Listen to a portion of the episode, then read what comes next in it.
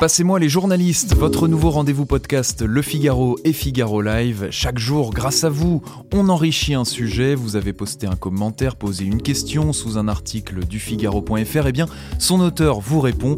Alors tout de suite, direction la rédaction du Figaro.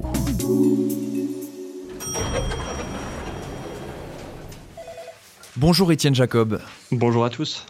Vous écrivez pour Le Figaro sur des sujets euh, de société, de sécurité ou encore de justice. Des centaines de migrants évacués place de la République à Paris lundi 23 novembre. Dans la soirée, votre article a énormément fait réagir nos lecteurs. Euh, le contexte hein, des tentes dressées à perte de vue par des migrants sur ce lieu en plein cœur de la capitale.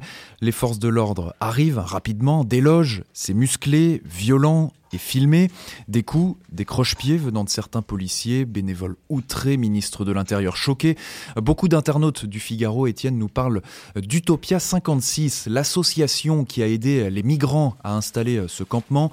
JS 92 écrit Ce sont ces associations qu'il faut punir. Elles aident des personnes en situation irrégulière. Les migrants ne sont que des jouets entre leurs mains, nous dit de son côté Iris. Ce qu'a fait cette structure Utopia 56 est-il illégal, Étienne? Ce qui est sûr, c'est que occuper l'espace public de cette manière-là, c'est illégal. Alors, en incitant des centaines de personnes à aller occuper l'espace public de cette manière-là, Utopia euh, se rend un petit peu euh, complice de, tous ces faits-là. Euh, et ils en avaient conscience, c'était le but, c'était de, faire parler d'eux pour obtenir une mise à l'abri, et ils ont réussi ça. Deux autres internautes, Étienne Bocle et Citoyen Payeur, se demandent de leur côté si le ministre de l'Intérieur, Gérald Darmanin, va prononcer la dissolution de cette association, Utopia 56, et tout simplement s'il peut le faire. Alors, dans l'état actuel des faits, ça me semble très difficile de prononcer la dissolution d'Utopia 56. C'est une association qui est là pour aider euh, les migrants. Il se base en fait sur un réseau de jeunes qui coordonnent euh, sur le terrain. Donc, euh, il leur donne des couvertures, des tentes, euh, parfois de la nourriture, de l'eau. Il les ravitaille. Ce qui est important à, à souligner, c'est que, en fait, l'association n'est pas tant politisée que ça. C'est-à-dire que leur discours, ça va être la condition des migrants qui pour eux à chaque fois est euh, inacceptable. Par contre, on n'a pas vraiment de discours politique derrière. justement, euh, que ce soit pour Utopia 56 ou, ou pour d'autres associations qui viennent en aide aux migrants, est-ce que on sait euh, comment elles sont financées? Parce qu'il y a pas mal de questions aussi de la part de nos internautes.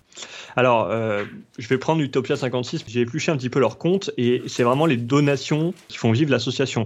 Donc, ils ont euh, plusieurs centaines de milliers d'euros de dons chaque année et du coup, c'est voilà, ces dons-là des particuliers qui euh, euh, qui, font vivre l'association au quotidien. C'est une association qui, qui ne vit pas forcément de manière euh, très large, c'est-à-dire que c'est quand même une petite structure, une, petite structure qui du coup n'a pas vraiment de locaux en France comme pourrait l'avoir, je sais pas, la Croix-Rouge ou le Secours catholique. C'est ça qui leur permet aussi d'avoir de moins de dépenses.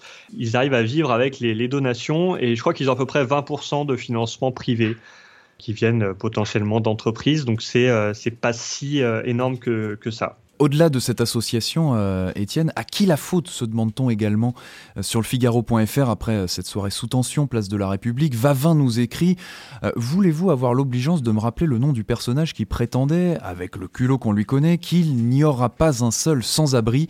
C'est une référence au, au fameux Je ne veux plus de femmes et d'hommes dans les rues d'Emmanuel Macron en 2017. Départ, un autre lecteur affirme lui que c'est la mairie de Paris qui est fautive. Elle ne fait pas son travail, selon notre internaute. Madame Hidalgo est responsable de ne pas mettre les gens qui sont dans la rue à l'abri en leur trouvant des logements et bâtiments libres. Eh ben la faute à qui justement, Étienne? C'était une promesse de Macron de faire en sorte qu'il n'y ait plus de SDF dans la rue. C'était vraiment une promesse qu'il n'a pas tenue pour l'instant.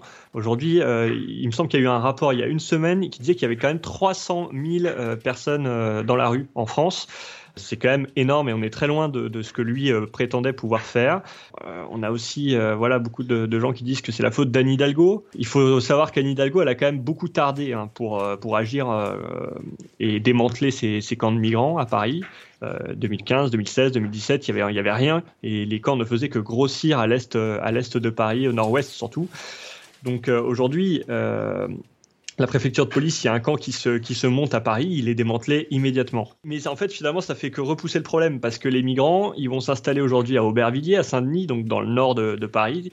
Alors, qui on peut accuser là-dessus? Bah, Ce sont les personnes au final qui ont failli dans le relogement des migrants. Donc euh, là, c'est difficile parce qu'en fait, tout le monde se renvoie un peu la balle. On a des centres d'hébergement, mais l'État dit qu'ils sont pleins. Alors, euh, les associations, elles veulent que les migrants soient pris en charge tous, désormais. C'est-à-dire que confinement oblige, crise sanitaire oblige, ils veulent que tout le monde soit pris même les gens qui n'ont pas le droit d'être en France. Et c'est le cas parce qu'on a, euh, là j'ai appelé justement, j'ai appelé Yann Manzi d'Utopia 56 cet après-midi qui m'a dit qu'il y avait des déboutés qui étaient là, on avait des demandeurs d'asile, mais aussi euh, des personnes qui n'ont pas encore formulé leur demande. Si vous avez été débouté de votre demande d'asile, euh, vous, ne pouvez pas en refaire une immédiatement. Donc c'est ça qui empêche le relogement euh, des migrants. Concernant le préfet de police, qui est aussi beaucoup accusé, on a vu ça sur les réseaux sociaux et même d'ailleurs dans les commentaires de l'article, l'allemand, il, a clairement serré la vis. la préfecture de police était souvent accusée d'être mou. Aujourd'hui, c'est tout l'inverse. C'est-à-dire qu'on dit que bah, justement, ils sont trop fermes. Mais